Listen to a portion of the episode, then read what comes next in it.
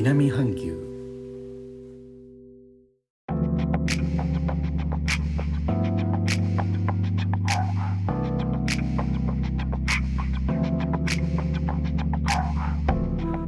インドネシアから高野です。今日のジョクジャカルタは朝からずっと曇っています。風もなく気温は30度と雨季の蒸し暑さが続いております。今年2021年は4月4月13日前後からの断食月ラマダン入りを迎えるインドネシアから放送をお届けしております。今年もこの季節がやってまいりました。例年ラマダンに入る直前に宗教省からのテレビ中継があって何日から断食ですよと正式発表があります。今こちら世の中はそれに向けた雰囲気が高まっています。そしてお墓参りの季節でもあります。こうした習慣はジアラと言います。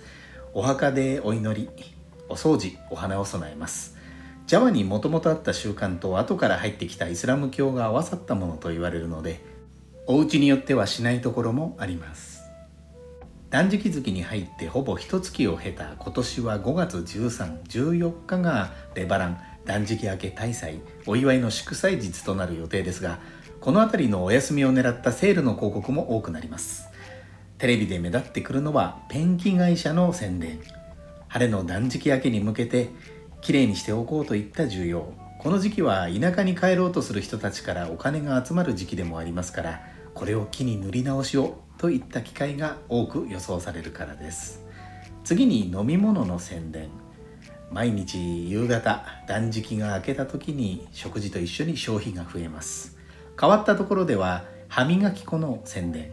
断食中は水だけでなくガム飴タバコも控えるというように口の中の渇きが強くなります。お口の匂いを気にするならということで宣伝を見かける機会が多くなります。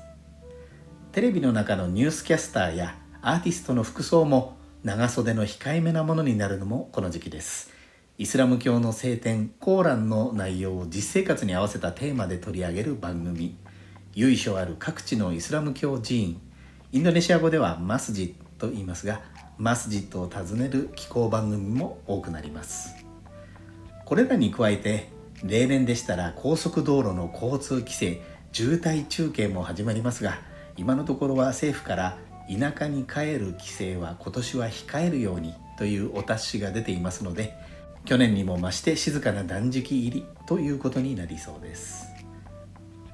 最後までお聴きいただきありがとうございます。レターコメントもお待ちしております。インドネシアから高野でした。それではインドネシア語でのご挨拶またお会いしましょう。参拝順波ラギ